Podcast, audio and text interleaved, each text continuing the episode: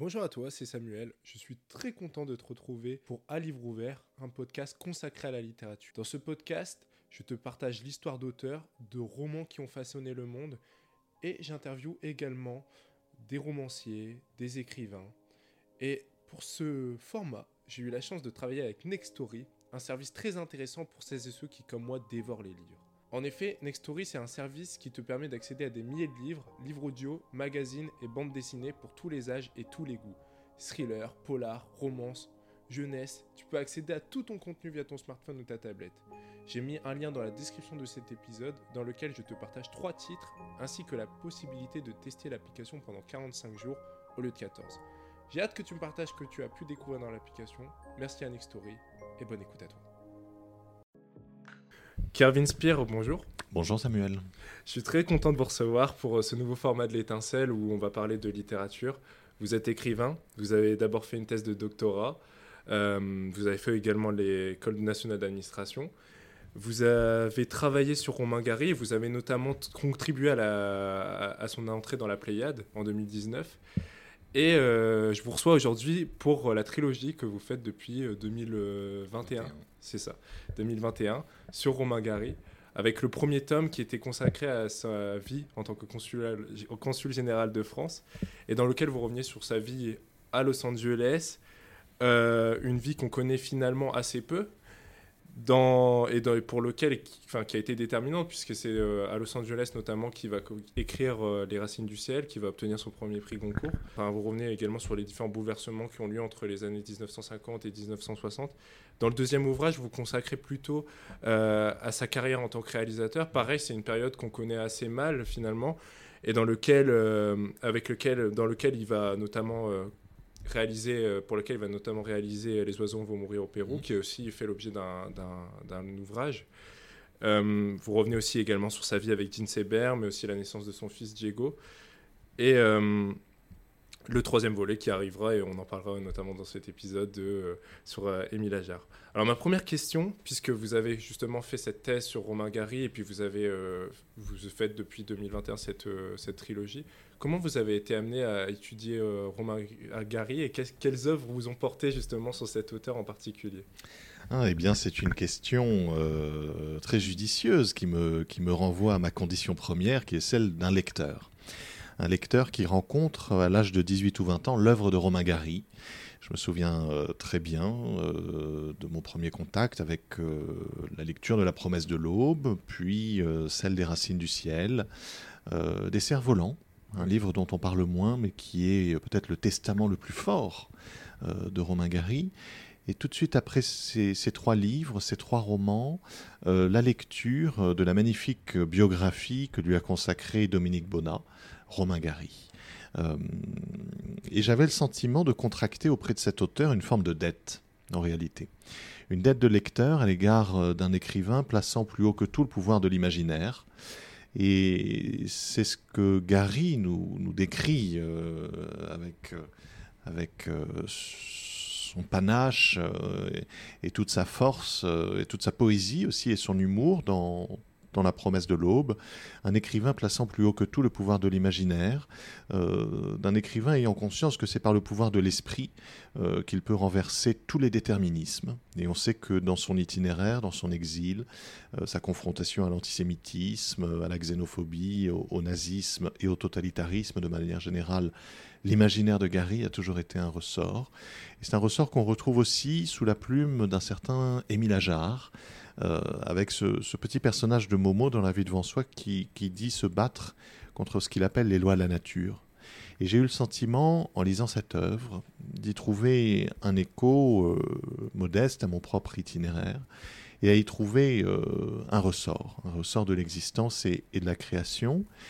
Et j'ai fait le constat, alors que j'étais étudiant à Aix-en-Provence, à l'âge de 18 ou 20 ans, comme je le disais, que Gary au début des années 2000, était encore injustement considéré. Pas d'entrée Romain Gary dans le dictionnaire des intellectuels. Cité marginalement euh, dans le magnifique siècle des intellectuels. Mais on lui réfutait ce statut. À la Pléiade aussi. Et entrée tardive dans la bibliothèque de la Pléiade. On lui réfutait ce statut d'écrivain d'idées, on lui réfutait ce statut euh, d'intellectuel engagé, alors que toute son œuvre est un symbole d'un imaginaire en prise avec tous les échos de la société et, tous les déterminants de, l'histoire. J'ai eu la volonté, à partir de ce moment-là, eh bien, de faire une forme d'entreprise, de réhabilitation de l'œuvre de Romain Gary en reliant la vie et l'œuvre, justement, et pour ce faire, en plongeant aux sources de l'histoire, que sont les archives. Ça, on va y venir parce que c'est vraiment une démarche qui est euh, assez nouvelle et assez intéressante. Mais même si euh, j'ai vu que vous étiez aussi touché par euh, les œuvres de Jean Echnoge, et du coup, il y a aussi un peu de lien et un peu de pont aussi avec ça.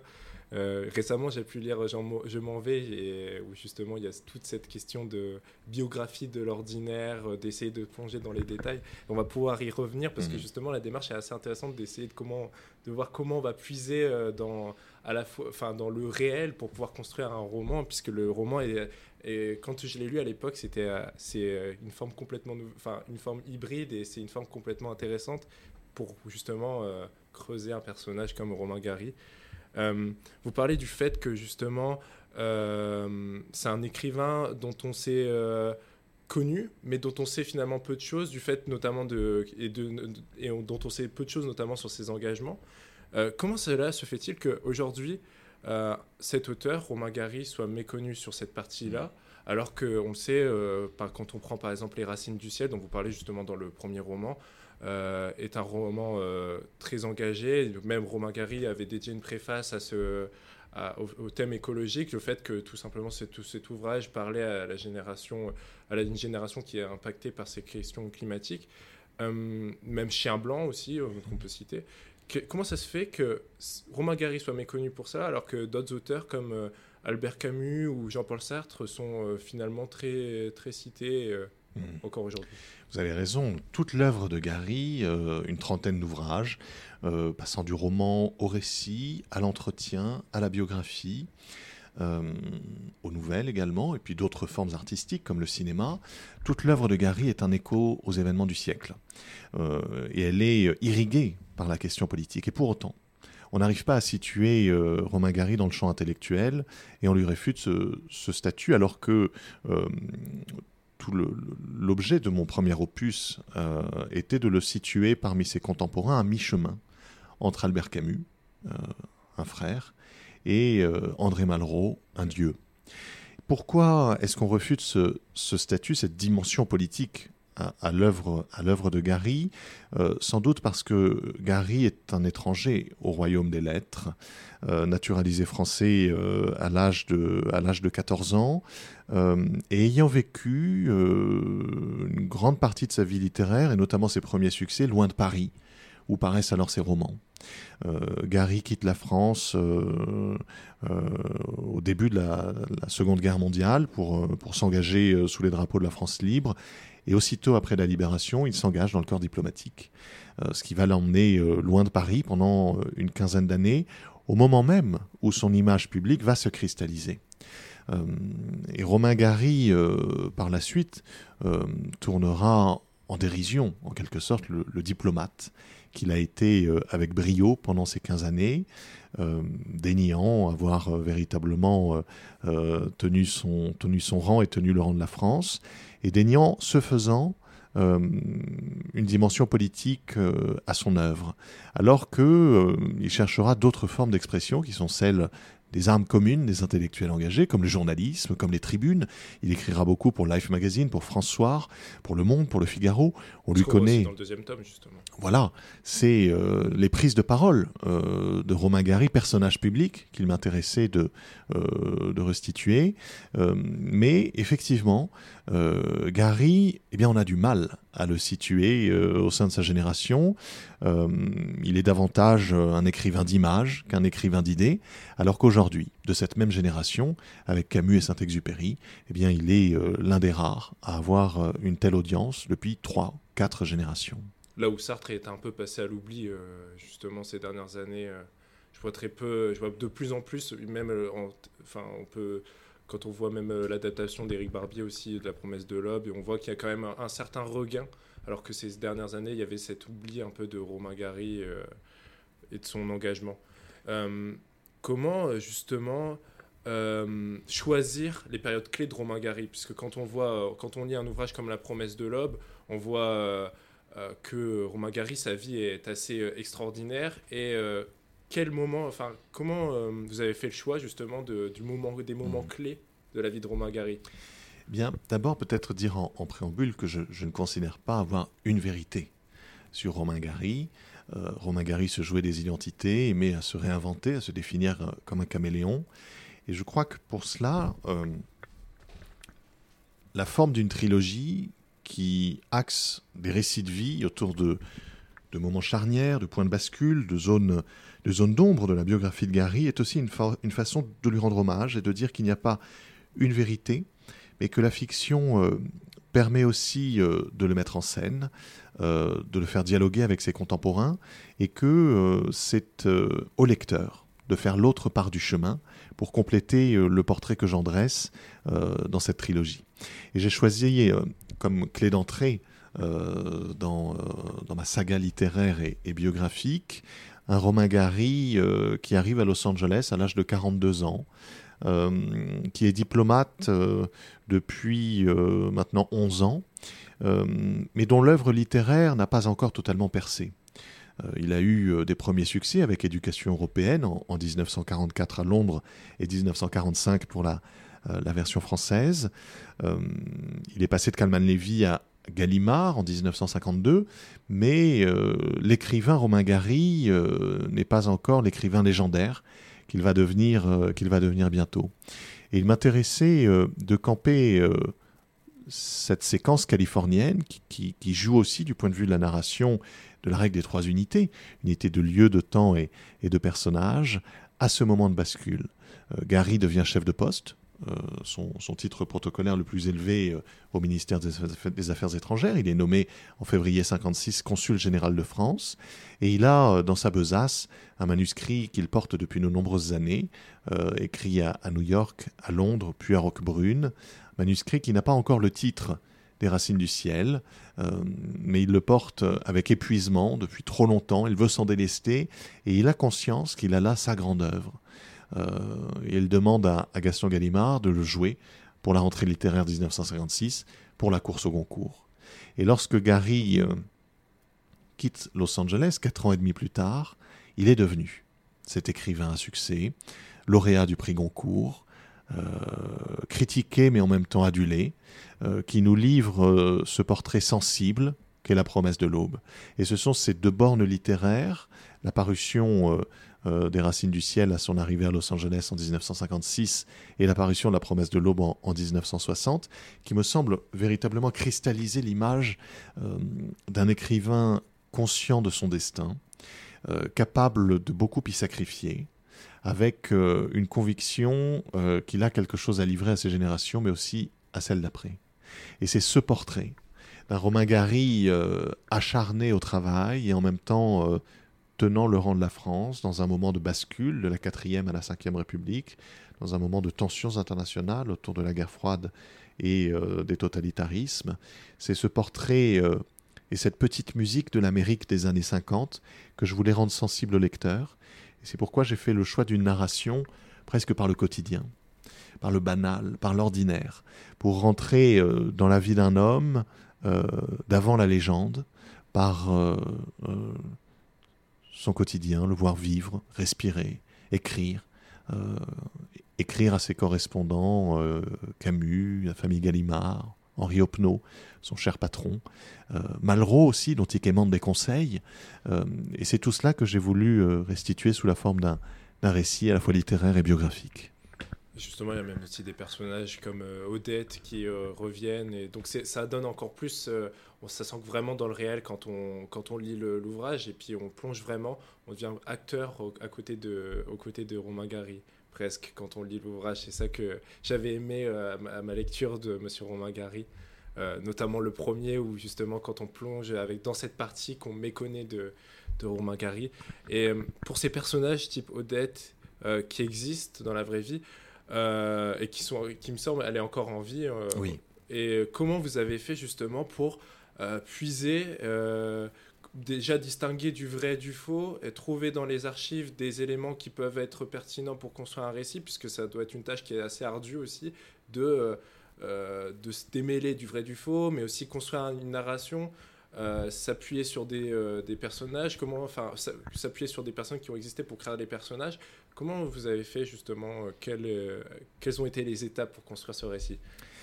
Eh bien, effectivement, Romain Gary, s'il avait le, souci de la postérité, euh, n'avait pas celui d'organiser euh, totalement la maîtrise euh, de son image d'homme public. Et en particulier, il ne prenait pas soin d'archiver ses correspondances.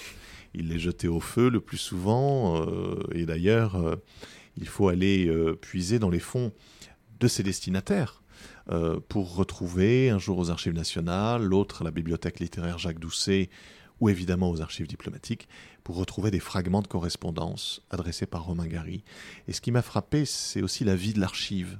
Euh, c'est-à-dire que j'ai ce souci de la matérialité des faits, euh, d'aller vers les sources, les sources primaires, ce qui est fascinant, c'est cette vie de l'archive, c'est voir comment Romain Gary écrit au revers euh, d'un menu de restaurant, euh, au revers de la moindre carte postale achetée dans la rue et postée aussitôt, euh, avec une fantaisie et, en même temps un naturel qui le trahissent complètement.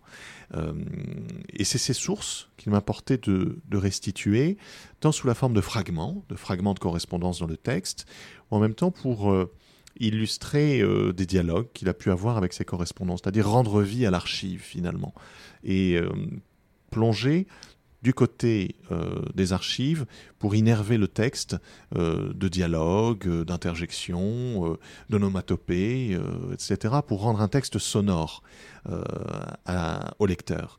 Mais il m'apportait également de restituer un supplément d'âme au-delà de l'archive. Euh, et c'est pourquoi euh, je me souviens très bien, euh, un jour, avoir plongé dans les White Pages américaines et avoir retrouvé le nom d'Odette de Benedictis à Beverly Hills et l'avoir appelé. Et Odette m'a, m'a répondu, il, était 18h à Paris, 9h du matin à Los Angeles, et comprenant ma démarche, qui était aussi celle de préserver l'intimité d'un homme, euh, mais plus encore de lui restituer vie. Euh, en prise avec euh, ses contemporains, en prise avec ses fonctions quotidiennes, en prise avec l'ordinaire de l'existence. Elle a accepté de me rencontrer, donc je, suis allé à Los Angeles. on a mené de, longs entretiens ensemble. Et ce qui était très beau, c'est que nous sommes rendus sur les lieux de l'action à 60 ans de distance. Euh, nous sommes rendus euh, à Outpost Drive, là où le consulat général... Euh, C'est ce titre aussi du, livre. Voilà ce que j'ai souhaité mettre en exergue sur la couverture du livre. On est à 200 mètres de Hollywood Boulevard, sur les collines de, de Hollywood, justement. Une villa espagnole au milieu des bougainvilliers et, et, de la végétation luxuriante de Californie. On est allé euh, chez Moussou Frank, le, restaurant où, Gary avait, avait ses habitudes sur Hollywood Boulevard. On est allé euh, au Victor Hugo Inn à Laguna Beach, au sud de, euh, au sud de la côte californienne, où il emmenait Odette régulièrement le samedi euh, pour euh, contempler ces magnifiques paysages face au Pacifique. On sentait vraiment une proximité quand on lit l'ouvrage. C'est vraiment on sent cette proximité entre Odette et Romain Gary. Et c'est ce que je voulais, c'est ce à quoi je voulais rendre hommage. Je voulais rendre hommage aussi à Odette, à ces, ces, personnages secondaires de la grande histoire, mais qui sont conscients des grands destins en, en train de se former et qui y contribuent pleinement. Euh, par euh, leur dévouement, euh, par leur bienveillance, et qui, mieux que d'autres peut-être, ont réussi à capter l'essence d'un homme. les anecdotes que m'a révélé Odette, d'un Romain Gary, peu euh, déambulant dans les couloirs du consulat à la fermeture des bureaux, euh, lui demandant de rester tard le soir pour euh, taper les dépêches ou les télégrammes qu'il n'avait pas eu le temps de rédiger dans la journée administrative, mais aussi de saisir les manuscrits de ses romans. Tout cela m'a permis de rendre vie à une époque, à un lieu, et d'une certaine façon de rendre toute sa place à ces personnages oubliés par l'histoire, qui, ont, qui ont pleinement contribué à la légende. Romain Gary, car je suis persuadé que s'il n'y avait pas eu Odette aux, côtés de Romain Gary, il n'aurait pas écrit d'une telle, telle façon, il n'aurait peut-être pas écrit aussi bien, avec toute la sérénité nécessaire, notamment ce grand livre euh, qui est le fruit de son séjour euh, californien, euh, qui est La promesse de l'aube. Et Odette, c'est une belle amitié qui nous lie. Je l'avais au, téléphone il y a de cela deux semaines encore, et on, se rappelait nos virées du côté de UCLA pour aller revivre ces instants de vie qu'elle avait en partage avec Romain Gary. Et je l'ai véritablement associé à ce, travail de recherche. Euh, et c'est pourquoi j'ai tenu également à lui soumettre les pages de mon texte, euh, puisqu'il est question euh, de sa vie également, de ce qui a été quatre années de sa vie. Et elle m'a fait qu'une correction, je dois dire. Elle m'a dit que le nom du restaurateur belge sur Hollywood Boulevard, Bellon, avait deux ailes et non un seul. on s'attendait à une autre correction beaucoup plus, euh, beaucoup plus lourde. Mais ça veut dire que l'ouvrage va vraiment au cœur de cette relation qu'ils ont entre, euh, qui, qui, qui, a entre Romain Gary et Odette et restitue bien en fait euh, ce qu'a été sa vie et sa carrière de diplomate en fait.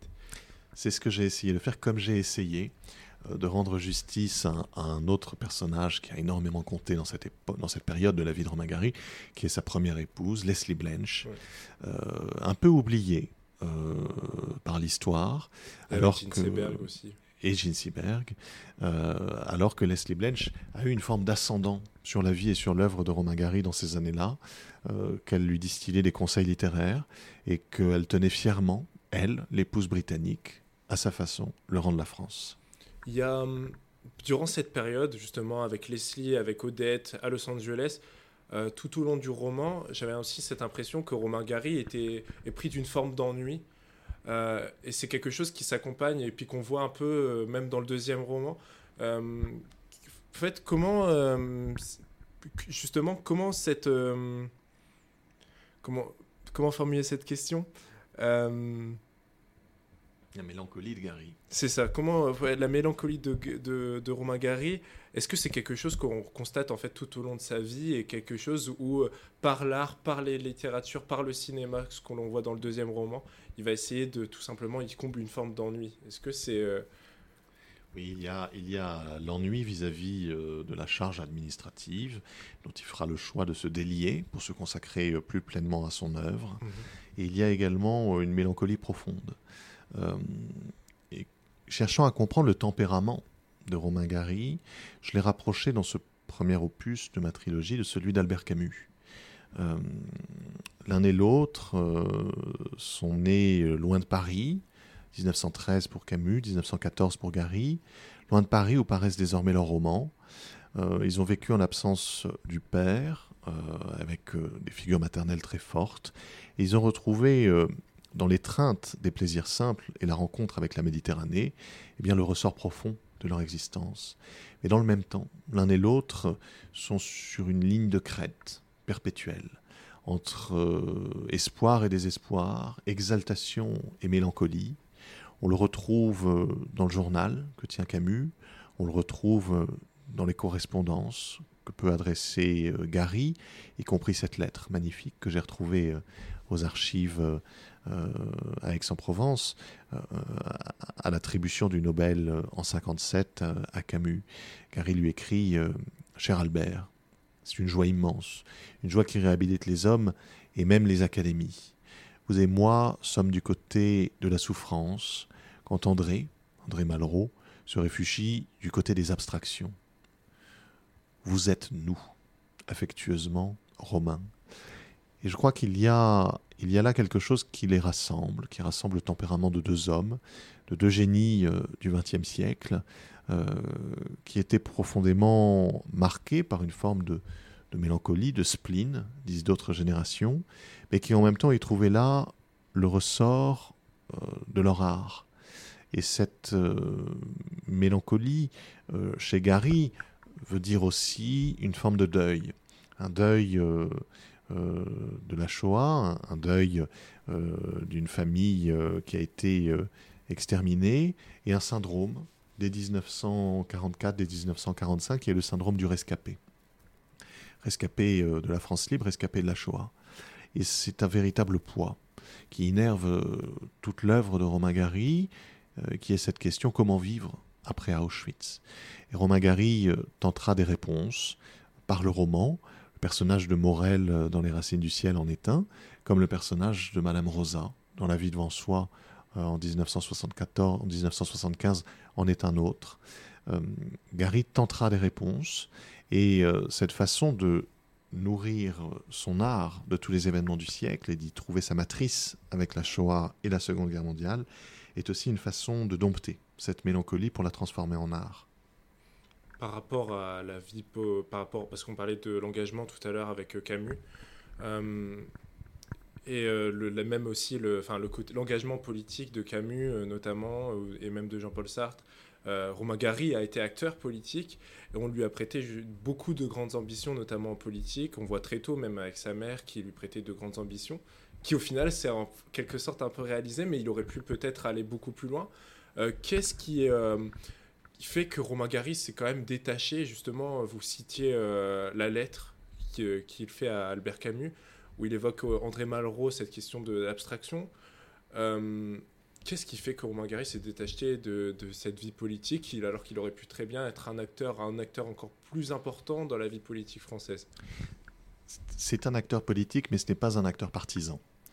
Euh, et Gary n'a jamais voulu commuer son art, son œuvre littéraire et romanesque, en la traduisant en un engagement électoral. la question s'est posée. En 1958, euh, Gary euh, a, obtenu le Goncourt deux ans auparavant, et André Malraux euh, cherche à, activer les réseaux gaullistes, à constituer une liste pour les, les, futures élections législatives et avoir des soutiens de figures intellectuelles. Alors que, comme Gary l'écrira un jour, le naturel d'un écrivain est de n'avoir aucune sympathie pour le pouvoir en place. On reprochera à Gary cette fidélité à la vie et à la mort à l'égard euh, du général de Gaulle, une figure qui l'aura profondément marqué. Euh, il lui en a même consacré un ouvrage. Et il lui a consacré euh, plusieurs articles qui forment Ode à l'homme qui fut la France, qui est un, superbe recueil d'hommages à la figure du général de Gaulle et, à celle d'André Malraux. Bon, Gary n'a pas voulu traduire en, engagement partisan ou électoral son gaullisme, euh, qui est plutôt euh, une nostalgie de la France libre, euh, d'une représentation idéale de la France. pour autant, il sera en toutes circonstances fidèle à la personne du général de Gaulle. il sera de, tous les, de tous les moments cruciaux de la Ve République, comme publiciste en quelque sorte, donnant des, des articles en particulier à Life Magazine, euh, pour expliquer les prises de position d'un général de Gaulle qui échappe à la, à la compréhension, à l'entendement euh, de l'opinion publique euh, américaine. Ce qu'on voit dans le deuxième roman au début, notamment avec la guerre d'Algérie. C'est ce à quoi je tenais énormément, en retrouvant la correspondance qui sommeillait aux archives nationales entre Romain Gary et le général de Gaulle. On voit que cette fidélité a été constante. Elle a été constante. Il y a eu un regain à l'apparition des Racines du Ciel, une première rencontre le 1er janvier 1957 rue de Solferino, où le général de Gaulle a, établi les sièges du RPF, euh, et il y a ensuite des rencontres dont j'ai retrouvé la trace dans les agendas euh, général, euh, des déjeuners ou des dîners à l'Élysée. On aurait pu penser que Romain Gary se serait tenu distant euh, de la vie politique française, mais en réalité, il a rencontré le général à, plusieurs reprises, dans un cadre parfois intime, dans les appartements privés euh, du président de la République, euh, au palais de l'Élysée, et il lui a adressé systématiquement chacun de ses ouvrages. Et on sait, par les archives également, que Romain Gary pouvait détonner parmi euh, les compagnons de la libération dont il était, cette chevalerie des temps modernes ayant juré euh, à la vie et à la mort fidélité, euh, en une forme d'idéal, celui de la France libre, à l'égard du grand chancelier qu'est le général de Gaulle. dans mon deuxième opus, j'inscris véritablement Gary dans cette décennie 60 et dans cet imaginaire qu'est la France gaulienne.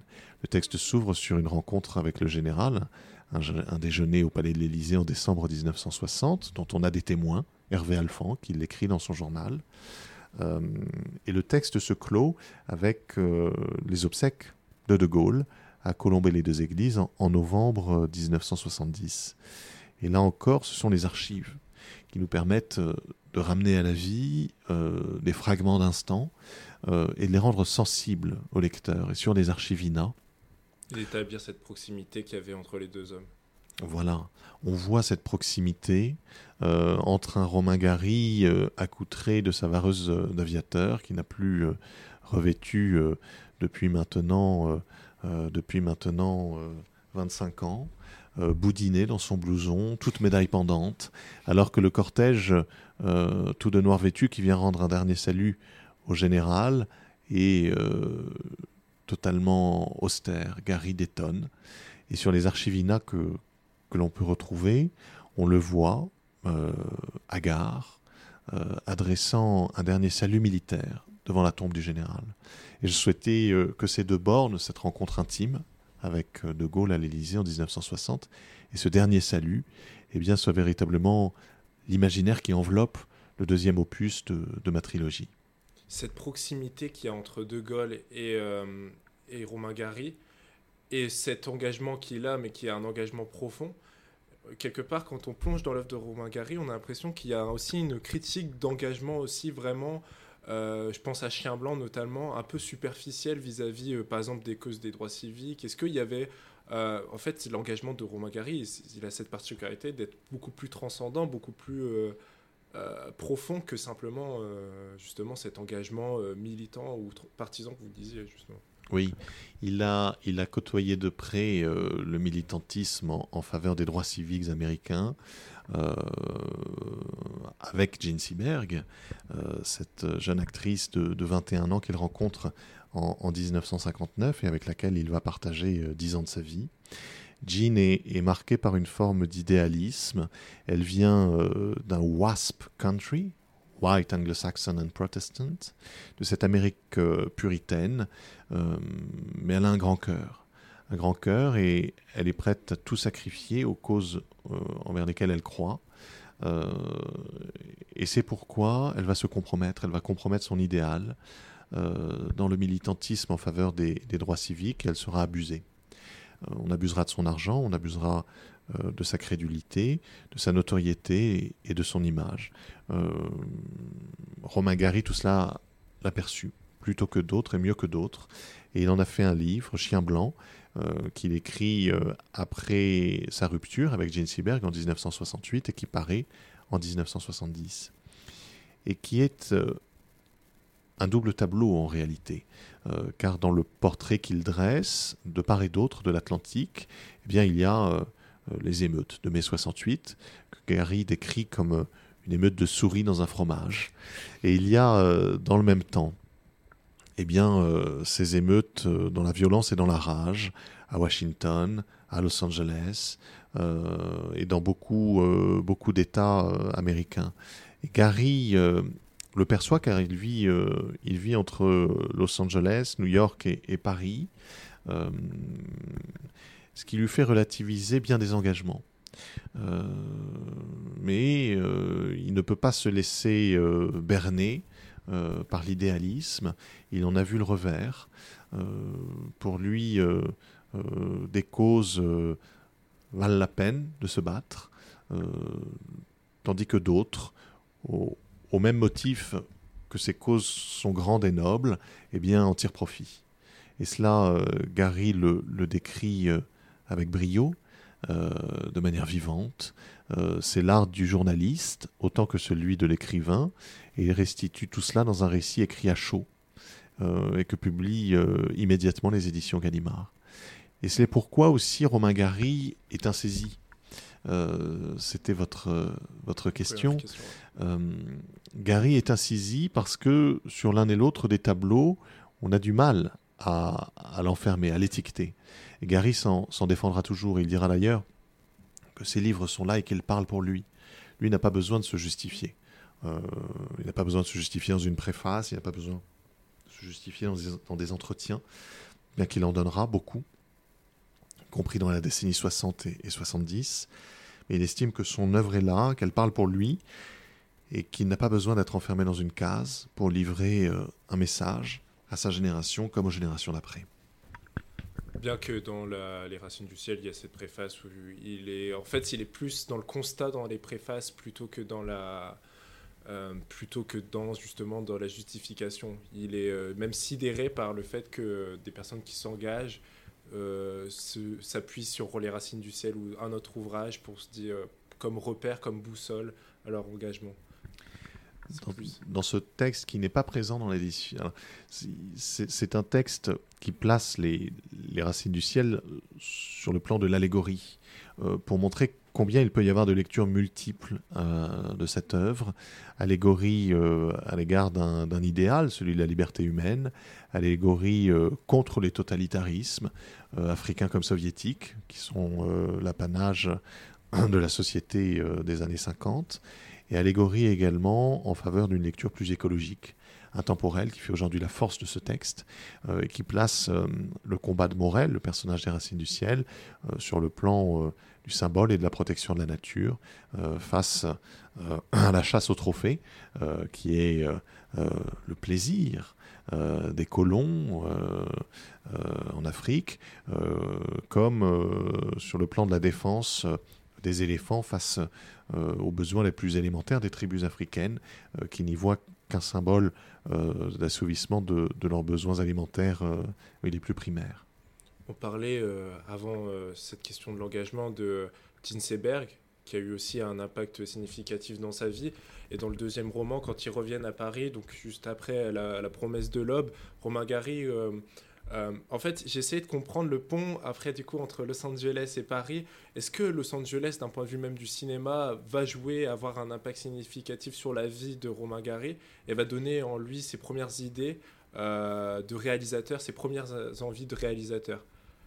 C'est effectivement lorsque Gary est en poste à Los Angeles qu'il euh, va mettre un pied au studio de Hollywood, à la 20th Century Fox, après l'attribution du Goncourt en 1956.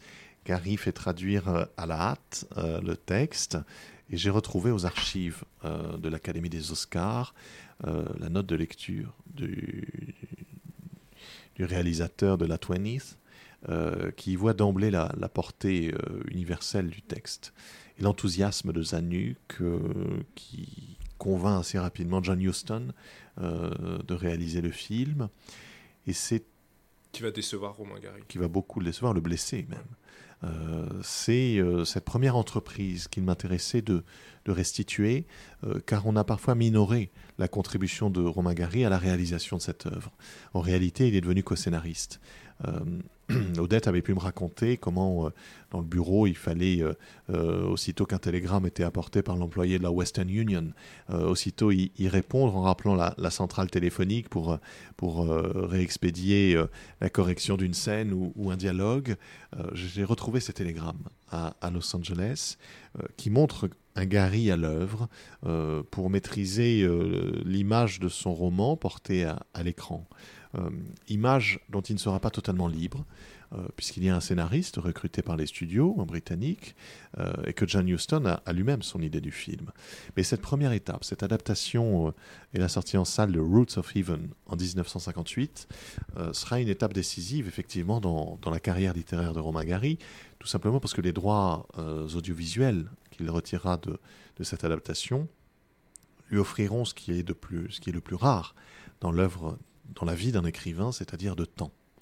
Et ce temps, euh, il choisira euh, d'en faire montre en, se déliant de sa vie publique, de son salaire de fonctionnaire, pour se consacrer pleinement à son œuvre. Et c'est effectivement, euh, peu de temps après, en 1959, la, rencontre de Gene Seberg qui va, je pense, et c'est ce que j'essaie de décrire dans le, le, deuxième tome de ma trilogie, profondément bouleverser Romain Gary, profondément bouleverser son œuvre à tel point que Romagari va modifier sa façon d'écrire, vivant avec Jane Seberg. On les retrouve euh, à Paris en, 1960 avec mon deuxième texte. On sait que Gary euh, suit Jean sur les plateaux de tournage. On voit des photos de presse, le voyant assis dans un fauteuil de réalisateur dans une loge d'acteurs. Il dispose de moins de temps. En réalité, pour se consacrer au roman, euh, dans lequel il a excellé avec Les Racines du Ciel, au récit, cette merveilleuse promesse de l'aube, il s'essaie alors aux nouvelles. Un genre littéraire plus bref. Il va avoir la volonté dans cette France des années 60 d'être un artiste total, un artiste protéiforme, s'essayant un jour au théâtre, le lendemain à la peinture, et avoir la volonté, au mi-temps des années 60, pour Gene Seberg, pour lui donner un grand rôle, écrit sur mesure, dans un film taillé à sa mesure, euh, et bien de devenir lui-même réalisateur de films. Euh, et c'est ce qui euh, euh, de montrer dans l'œuvre de Romain Gary, c'est-à-dire que le film avait disparu, on connaissait pas en réalité la contribution de Romain Gary comme cinéaste, et c'est ce à quoi je, je voulais aussi rendre justice. et ce sont les entretiens que j'ai pu avoir avec Jean-Pierre Calfon, alors tout jeune comédien, et Michel Wynne, assistant metteur en scène de Romain Gary sur ce tournage, qui l'un et l'autre m'ont révélé la mue du romancier en cinéaste, comment il dirigeait les acteurs, comment le matin, euh, avant le, début du tournage, il faisait des repérages, retouchait les dialogues le soir venu euh, dans, sa, euh, dans sa chambre. C'est tous ces fragments de vie d'un romancier donnant vie à son œuvre et à ses images abstraites par des directions d'acteurs et par des dialogues. C'est toute cette maîtrise d'un processus technique qui échappait encore à Gary, qui est le cœur de mon, de mon deuxième texte, et qui est façon euh, d'aborder un Gary méconnu, un Gary cinéaste, alors que cette œuvre, Les oiseaux, vont mourir au Pérou, a toute sa place pour comprendre l'œuvre protéiforme de Romain Gary. Ce qui, est, ce qui était perturbant quand j'ai lu l'ouvrage, c'était de... Je voyais le roman, mais je voyais pas le, le film. En fait, les oiseaux vont mourir au Pérou. J'avais, pour, le, pour, ce, pour ma part, je n'ai jamais lu encore cette, cet ouvrage de Romain Gary, mais je savais qu'il avait une place dans, ce, dans, sa dans, l'ensemble de ses livres.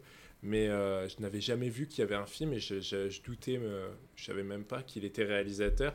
Et c'était vraiment très intriguant, très intriguant de savoir que, que justement il avait aussi porté la caméra. Est-ce que euh, on voit, vous parliez du fait qu'il accorde justement ses rôles, les rôles, le premier rôle à Gene Seiberg, donc quelque part c'est par amour qu'il fait en fait aussi euh, cette, euh, cette carrière de réalisateur. Oui, totalement. Totalement, à un moment où, où, le couple, le tournage a lieu en 1967, le film sort en 1968, à un moment où le couple se délite. de la naissance de Diego. La naissance de Diego en, en 1962. Euh, leur mariage en, 1963 dans la plus grande clandestinité. Euh, et un moment où le couple se délite parce que l'un et l'autre sont accaparés, monstres sacrés, euh, à leur œuvre.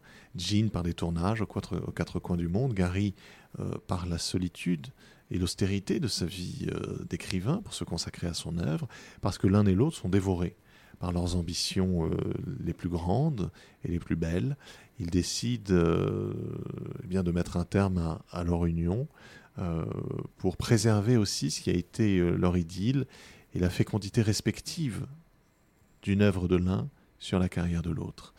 Et ce cadeau d'adieu, finalement, à cette union, c'est aussi ce film, Les oiseaux vont mourir au Pérou, un film, vous le disiez, qui a disparu, dont on avait perdu les bobines, avant de les retrouver, euh, et un film euh, qui est un, cri d'amour, le cri d'un homme désespéré euh, face à, la détresse de sa femme. C'est le nœud de toute l'action des oiseaux vont mourir au Pérou, qui est une nouvelle parue dans Playboy avant d'être portée à l'écran par Universal Studios dans l'adaptation de, Romain Gary. Mais c'est une œuvre parce qu'elle aborde l'intime, la souffrance féminine, des mots euh, euh, psychiques euh, très grands. c'est une œuvre difficilement appréhendable en réalité, et dont l'esthétique nous dit beaucoup sur ce que Gary a voulu mettre dans cette, dans cette nouvelle et dans ce texte et à l'écran. On y voit déambuler sur une plage de sable blanc des personnages tout droit sortis d'une tragédie grecque. Euh, et c'est aussi une façon euh, eh bien de, de livrer euh, une vision sur des sentiments humains, sur des mots dont on peut souffrir et qui sont incurables, et sur la grande solitude, qui est celle de porter le fardeau de son existence quand, quand on a une, telle sensibilité comme a le personnage d'Adriana dans, dans Les oiseaux vont mourir au Pérou. En vrai, il faut que je le lise. Il faut vraiment que je me penche sur cet ouvrage. Euh, et euh, je pensais euh, aussi, en lisant le deuxième tome, à, cette question aussi qui, quelque part, taraude aussi Romain Gary, quelque chose qui se pose, c'est notamment, c'est des questions proches de la masculinité et dont il a consacré un ouvrage, au-delà de cette limite, votre ticket n'est plus valable. Et c'est quelque chose qu'on retrouve notamment, il me semble, soit au début ou au milieu du roman, de, du deuxième tome. Euh, comment, en fait, cette question, justement, elle, euh, elle est centrale, en fait, dans l'œuvre de Romain Gary Qu'est-ce qui, cette question de la masculinité, de cette, euh, puisqu'elle est proche aussi de l'amour, quelque part, c'est aussi par amour qui, qui craint de perdre cette forme de virilité, on va dire. Oui, vous avez dit le mot. Euh, Gary est, omnubilé en quelque sorte euh, par la virilité euh, et en même temps il se fait le chantre dans certains de ses textes comme La nuit sera calme de la féminité. Mais il y a l'image du, héros masculin, viril, casse-cou, à la Kessel en quelque sorte. il y a cette image qui irrigue l'œuvre de Gary et qui est aussi une obsession de l'homme. Euh, Odette m'a raconté euh, comment Romain Gary, euh, regardant son visage dans le miroir de sa chambre au consulat général de France à Los Angeles, avait lâché cette phrase Vieillir est atroce. et on retrouve cette obsession à l'égard du, du, temps qui file, qui est une obsession à l'égard de la déliquescence des corps, mais aussi à l'égard du temps qui s'amenuise, alors que l'écrivain a conscience euh, que le temps qu'il lui reste pour livrer son œuvre se fait de plus en plus rare. Euh, et cette obsession, je pense que c'est comme cela qu'il faut, faut la lire. Euh, la déliquescence du corps et en même temps le temps qui s'amenuise face à l'acte de création qui, est, qui est le summum de la, de la vitalité et de l'existence chez Gary, même le ressort de son existence et de ses, et de ses multiples vies. Mais avec ce texte, au-delà de cette limite, euh, qui paraît euh, en 1975, euh, Gary a alors 61 ans, il montre publiquement une forme de détresse qui est un tabou pour la société, qui est la, la détresse face au déclin sexuel, et que Gary met en abîme en quelque sorte en disant que c'est aussi une détresse de l'Occident, une détresse de la société de consommation. Donc il a cette lecture non pas seulement de la question euh, physique et psychique, mais aussi de la question sociale, la question sociétale, et la politique n'est jamais loin euh, de ces interrogations. il utilise en quelque sorte son personnage euh, d'au-delà de cette limite, de son déclin sexuel, pour illustrer tous les paradoxes et toute la détresse euh, de la société occidentale des années 70. Et il faut faire cet aller-retour permanent entre euh, les personnages de fiction, personnages d'encre et de papier, euh, qui deviennent des personnages de chair et d'os pour le lecteur, mais qui sont une façon de donner des clés de lecture sur les paradoxes de la société contemporaine dans laquelle, dans laquelle Gary écrit. je crois que c'est cela qu'il faut, qu'il faut voir dans cette euh, euh, éloge en quelque sorte de la, de la virilité, c'est aussi le déclin d'une société. C'est vrai que dans l'ouvrage, dans mes souvenirs, il y a vraiment cette comparaison qui a le personnage avec les autres personnages, le poids euh, justement de cette, la société sur l'individu, le poids, enfin, ce qui pèse sur l'individu. Donc c'est vrai qu'avec cette lecture-là, on voit aussi vraiment aussi l'engagement qu'il a vis-à-vis de certains sujets de société qui au final étaient très peu abordés à l'époque. Oui quand on remet les choses dans le contexte. Il y a même une translation euh, entre les, premiers romans de Gary, euh, qu'il écrit de manière contemporaine euh, à ses actions dans la résistance et à ses 15 ans dans la diplomatie, qui sont beaucoup innervés par les, questions géopolitiques. La question de la guerre froide, du totalitarisme, de l'écologie. Et plus on avance dans l'œuvre de Gary, plus son cheminement va aller vers l'intime, euh, vers les questions de société. Et sous la plume d'Ajar, ce qui est manifeste, euh, c'est que cela devient, le roman devient une caisse de résonance de toutes les tensions de la société. Euh, la question de la fin de vie, dès 1974, de la solitude, euh, de l'euthanasie, de la prostitution. Euh, avec, le fait de ne pas connaître ses parents, de, dans la vie devant soi. Avec la vie devant soi, la condition féminine, la détresse, la condition de l'enfance. toutes ces questions sont au cœur de l'œuvre d'Ajar et c'est aussi une façon de répondre aux aspirations de la France de Giscard, euh, de la France qui, veut basculer dans la modernité, mais qui en même temps, euh, eh bien cette modernité, elle ne se traduit pas sans heurts. Euh, il en résulte de nombreuses tensions. qui, se traduisent par des débats dans les médias, des débats à l'Assemblée nationale, et dont, dont l'œuvre de Gary est aussi une forme de réceptacle. Par rapport, je vais faire un petit retour en arrière par rapport à la vie en tant que réalisateur de Romain Gary. Euh, avant de revenir à Ajar, puisque ça va être aussi euh, ça va être la dernière question de, cet entretien, et je pense qu'elle est centrale, elle est très importante, puisque ça va être aussi le dernier tome de cette trilogie. Euh, juste pour revenir sur cette carrière de réalisateur de Romain Gary, ce que je trouvais aussi intéressant, c'est que Romain Gary, il écrit dans une période où justement il y a les cahiers du cinéma qui, qui débutent. Dans les années 50, il y a les cahiers du cinéma qui, où André Bazin, euh, et d'autres, Godard, commencent à justement s'intéresser entre le rapport entre la littérature et le cinéma? Est-ce que c'est ces euh, questions-là aussi que Romain Gary s'est posé euh, dans cette période-là où, où, où, la nouvelle vague commence à démarrer en France Oui, il a vu tourner certains films de la, de la nouvelle vague. Jean lui a raconté euh, comment se un tournage euh, avec des fragments de, de dialogue sortis sur le vif des poches du, du, réalisateur pour être murmurés aux acteurs. Et il est profondément marqué par cette façon de mettre en scène, de tourner, d'aller au plus près du quotidien, sans gros moyens techniques, pour, pour avoir une approche charnelle. Euh, une approche charnelle du, cinéma. Euh, il le tentera avec Les oiseaux vont mourir au Pérou, un, vrai film d'arrêt essai.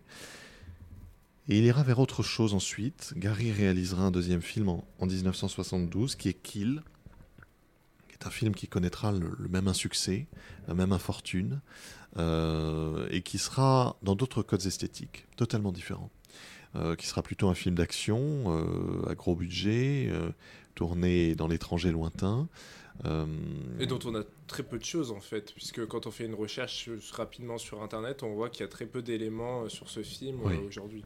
les réalisations de Gary cinéaste sont totalement oubliées, sont dans l'ombre de son œuvre littéraire, alors que, y compris parce qu'elle donne la vedette à Gene Seberg, elle montre qu'il s'agit là d'une clé de lecture, tant de, de sa vie que de son œuvre. Pour, euh, pour terminer euh, cet entretien, j'avais deux, euh, interrogations. Vous m'avez devancé par rapport à, à Émile Ajar, puisque c'est une autre facette de Romain Gary, une facette qui est très importante. Et moi, pour ma part, personnellement, c'est par cette facette-là que j'ai découvert Romain Gary, par La vie devant soi. Même si j'avais lu La promesse de l'aube, c'est par La vie devant soi et par Émile Ajar que je suis rentré. Comment, quelque part, ce qu'on constate aussi dans les deux premiers romans, et ce que je, suis persuadé qu'on va voir aussi dans le troisième, c'est euh, comment euh, cet auteur, euh, il est toujours en quête de réinvention, en fait, quelque part, même au travers d'Émile Ajar.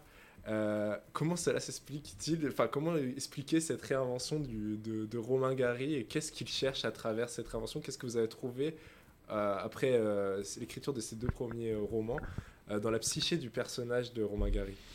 Eh bien, c'est Linky Pitt de La promesse de l'aube, où il nous livre euh, sa vision de la vie et de la création en montrant euh, ce que je, disais en introduction, qu'il place plus haut que tout le pouvoir de l'imaginaire face à tous les déterminismes. Et que dès lors que Gary croise l'un des dieux de la bêtise, comme il les appelle, dès lors qu'il croise un obstacle sur son chemin, un écueil, un drame, euh, il se réinventera toujours par le pouvoir de l'imaginaire. C'est le ressort de son existence, euh, ce qui lui permet de, réchapper euh, de l'enfer de la Shoah, ce qui lui permet de créer, y compris dans, dans, des contextes les plus sombres. Et son dernier texte, Les cerfs-volants, qui est d'une poésie absolument magnifique. À la mémoire il est dit à la mémoire et qu'il écrit après la mort de Jane Seberg, euh, est aussi une réponse euh, par l'imaginaire au drame de l'existence. Euh, et, cela a été toujours une façon de, se réinventer. L'œuvre de Gary, on le disait, c'est une trentaine de livres dont on retrouve une multitude de genres, une multitude d'arrière-plans historiques, une multitude de personnages, même s'il y a quelques figures constantes. Il se réinvente à chaque œuvre. Et chaque style est différent. J'ai l'impression que quand je, lis La vie devant soi, les Racines du ciel est beaucoup plus compliqué, beaucoup plus ardu à rentrer, alors que La vie devant soi est dans une écriture et qui est pas facile en réalité en tant qu'écrivain de d'essayer de toucher, euh, de parler à tout le monde, d'avoir un langage beaucoup plus courant. C'est pas si facile que ça. Et euh, quelque part, Romain Gary, même dans les choses les plus simples, il y a cette complexité là et et ce qui est intéressant pour le lecteur, c'est qu'il peut rentrer dans plein de et il réussit un pari fou avec Ajar, qui est euh, avec un corpus de quatre livres, euh, d'inventer une langue, d'inventer un imaginaire. Euh, et c'est ce qui marquera beaucoup ses lecteurs des années 70, qui est la, force de ce, de ce verbe et la naissance aussitôt d'un écrivain. Mais ce qui m'importait, vous me demandiez pourquoi avoir choisi ces, trois fenêtres chronologiques pour aborder l'œuvre de Gary, ce qui m'importait après les années euh, de diplomate, pour montrer toute la matrice politique dont Gary s'inspire pour, pour écrire, euh, c'était de faire ce détour par les années 60, par ses tâtonnements artistiques, par ses échecs aussi. Euh, c'était comprendre cette image publique qui le collait à la peau d'écrivain gaulliste, pour saisir la façon dont il cherchera à se réinventer sous la plume d'un autre. je crois que c'est important de faire ce détour par les années 60, par ces tentatives multiples et protéiformes, euh, pour comprendre cette, ultime réinvention euh, qui donnera cette euh, mystification littéraire qu'est l'affaire Ajar. En plus de, de Romain Gary, que je conseille vraiment aux, auditeurs, les auditeurs, quel livre vous conseillerez aux auditeurs pour commencer Romain Gary ou Émile Ajar?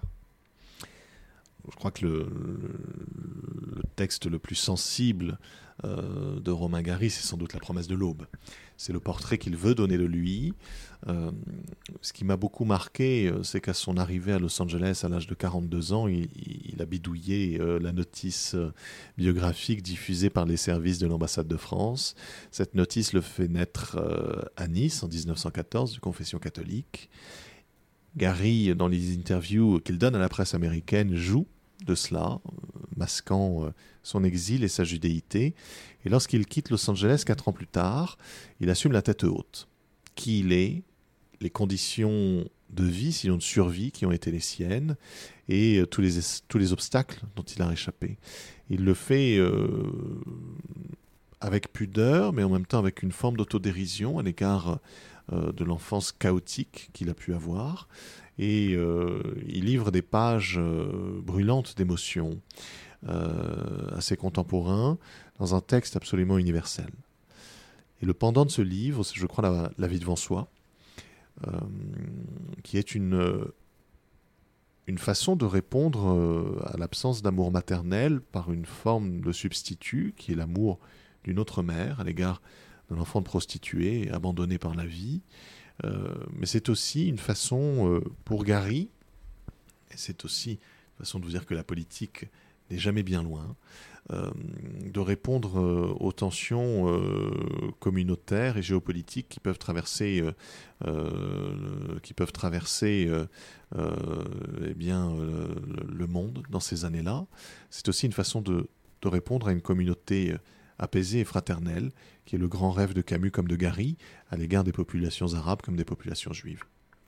C'est parfait. On termine cet entretien par une boucle où on avait commencé par l'engagement, les questions de, les questions politiques qui sont très importantes dans l'œuvre de Romain Gary.